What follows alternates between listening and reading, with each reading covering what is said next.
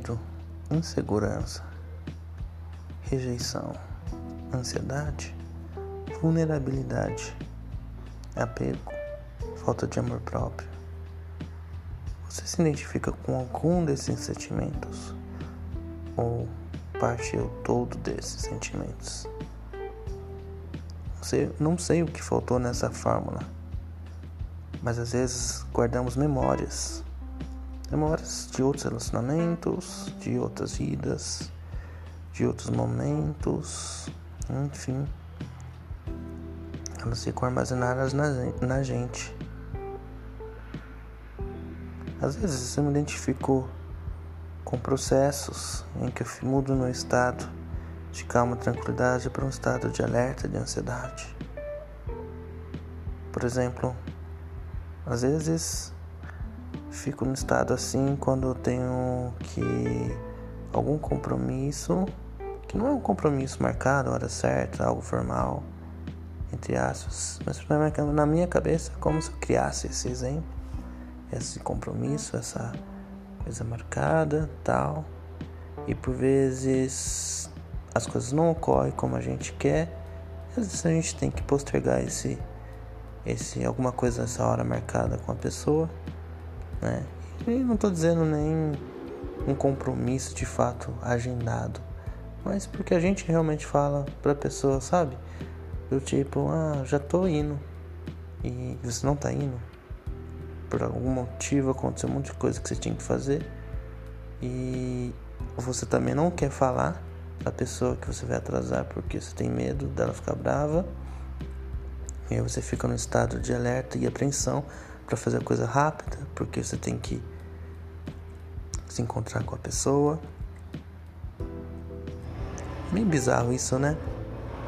Mas sabe esse momento que você fica em alerta para resolver logo alguma coisa que você tem que resolver, alguma atividade, por exemplo, é, alguma tarefa que você tem que fazer, porque você, você tem que sete horas, oito horas, sei lá, fazer alguma coisa com a pessoa, né? Uma coisa que não necessariamente é combinada, mas que tem que fazer. E aí você fica nesse estado de alerta que você não se pode atrasar, não pode fazer, que se você se atrasar, você vai ficar você tem medo de a pessoa ficar brava, e se a pessoa ficar brava, isso é uma rejeição. Já parou pra pensar o que está por trás de tudo isso, né? E a primeira coisa que a gente precisa pensar é em purificar as nossas memórias que ficam, né? Tudo é armazenado nas nossas memórias. E quando acontece um sentimento em que a gente fica fora da nossa zona de conforto ou fica acionado pelo nosso ego de certa forma, como um mecanismo de defesa, a gente já fica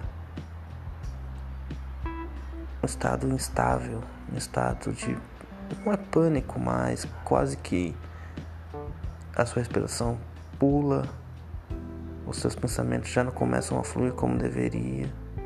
É como aquela prova que você tá nervoso e, não, e dá um branco. Já, já teve esse sentimento? Pois é. Uma coisa que eu tenho percebido que fez sentido para mim, gostaria de compartilhar com vocês, é trabalhar primeiramente a aceitação, né? Desse sentimento. Porque não adianta nada a gente brigar com a gente mesmo.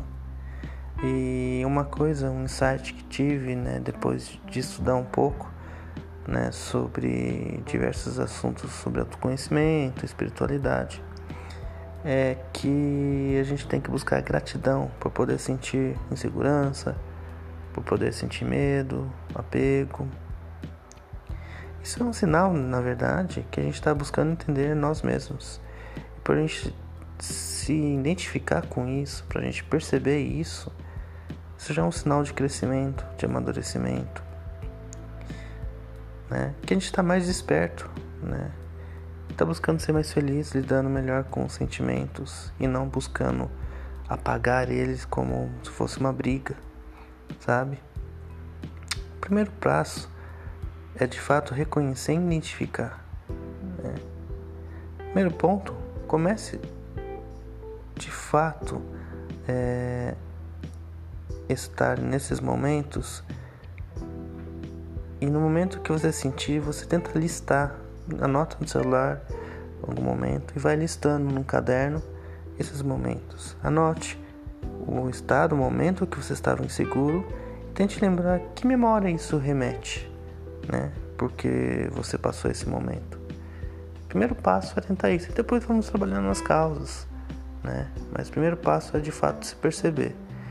Isso de fato ajuda melhor a ficarmos mais conscientes do momento.